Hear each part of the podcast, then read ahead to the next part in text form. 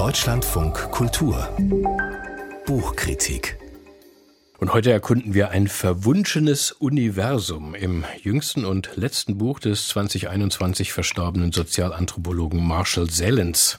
90 Jahre ist der US-Amerikaner alt geworden. In seinem Fach war ein weltberühmter Mann. Nun also dieses Vermächtnis auch vielleicht.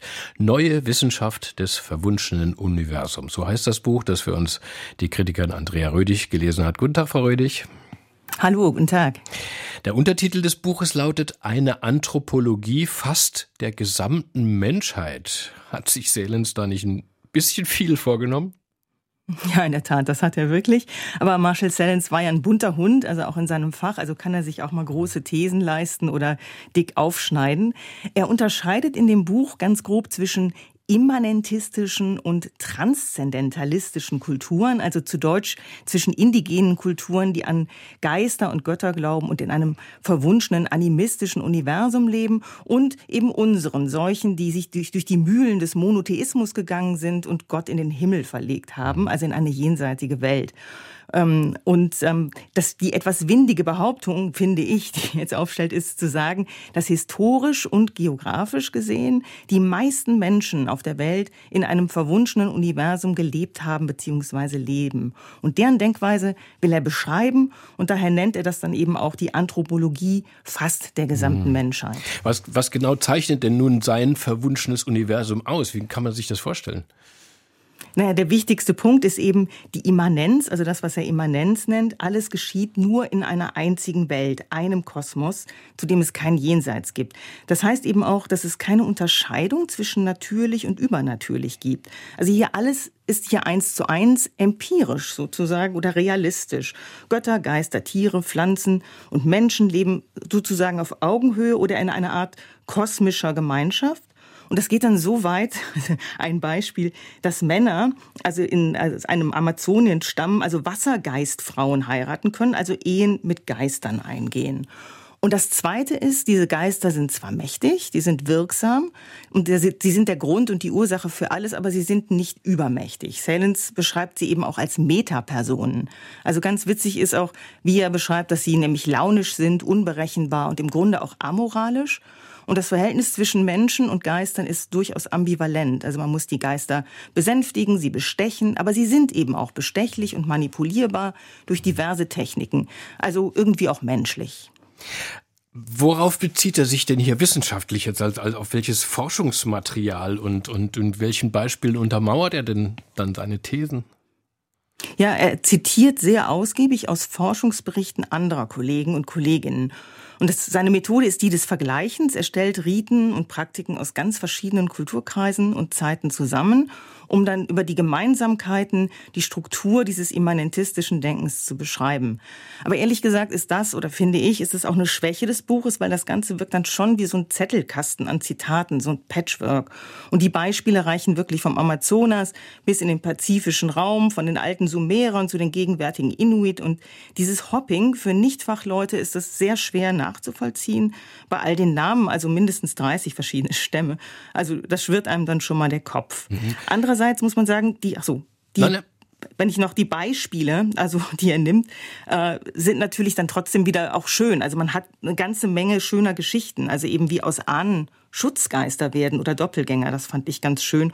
Oder eben solche obskuren Taburegeln, also bei den Inuit zum Beispiel, wenn eine Inuit-Frau fremd geht, dann wird der Mann sich die Hüfte ausrenken. Oder sie darf eben nicht mit dem Mittel, nur mit dem Mittelfinger auf einen Wal zeigen, sonst passiert was Schlimmes. Und das sind Geschichten, die machen eigentlich auch Spaß zu lesen. Aber es sind eben sehr, sehr viele. Sie sagten vorhin schon, Frau Rödig, dass ähm, äh, Marshall Sellens so als bunter Hund äh, seiner, seines Fach galt. Und er hat sich auch immer so sehr kritisch gegen der eigenen äh, Zunft äh, verhalten, eine Kritik an der klassischen Anthropologie. Ist das jetzt auch in diesem Buch wieder so und überzeugt Sie dieser Ansatz? Naja, also sein Anspruch ist eben, ähm, die Anthropologie umzukehren. Er spricht sogar von einer kopernikanischen Wende.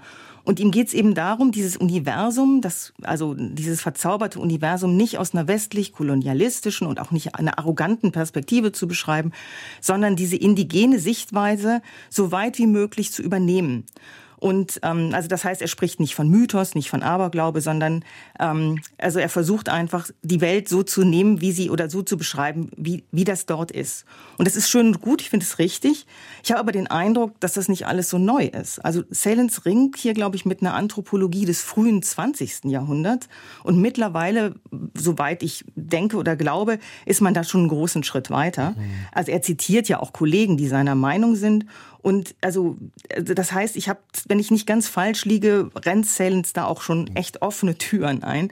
Also die Heftigkeit dieser Abgrenzung, ähm, die aber auch Motiv seines Buches ist, die überzeugt mich nicht, mich nicht richtig. Was, Frau Rödig, hat aber dieses verwunschene Universum nun mit uns modernen Menschen zu tun? Ich würde ja noch mitgehen und sagen, dass der Monotheismus, also die drei Zentralreligionen mit ihrer Fixiertheit auf einen Gott und mit ihren Abgrenzungen und Abschottungen viel Übles in die Welt gebracht hat. Äh, und aber ähm, wir jetzt immer noch in einer eher in einer Geisterwelt leben sollen. Ich also als strenger Rationalist bezweifle ich das doch stark. Brächte mich das Buch denn von diesem Starrglauben ab? Nee, ich glaube nicht. Also okay. Salins macht, also ich, äh, das will er auch nicht. Ja, also er macht aber immer Andeutungen, also dass wir natürlich auch nicht so geisterfrei leben. Also etwa wenn wir technische Geräte bedienen, die irgendwie auch ein Eigenleben führen, oder wenn wir Institutionen wie das Deutschlandradio zum Beispiel als äh, als Personen äh, oder eben wie wie Personen beschreiben, so eine Art Metapersonen halt. Und wir haben ja auch sowas, das dreimal auf Holz klopfen. Also wir haben schon auch solche komischen Riten, also die wir die wir gebrauchen. Also, und das Wichtige, was er sagt und was mir schon eingeleuchtet hat, der Götter- und Geisterglaube ist eben rational darin, dass er Ausdruck der menschlichen Endlichkeit ist. Also wir haben nicht alles in der Hand, wir sind nicht die letzte Ursache der Welt und vermutlich ist so ein bisschen so ein demütiger Geisterglaube, mhm. auch was die Natur angeht, gar nicht schlecht als Haltung. Neue Wissenschaft des verwunschenen Universums. Eine Anthropologie fast der gesamten Menschheit. So lautet der lange deutsche Titel des Buches von Marshall Sellens. Erschienen ist es im Verlag Mattes und Seitz, hat 272 Seiten, kostet 28 Euro. Andrea Rödig hat uns den Band vorgestellt. Besten Dank Ihnen. Ihre Besprechung, die lesen wir nach, wie immer im Netz und vieles andere hier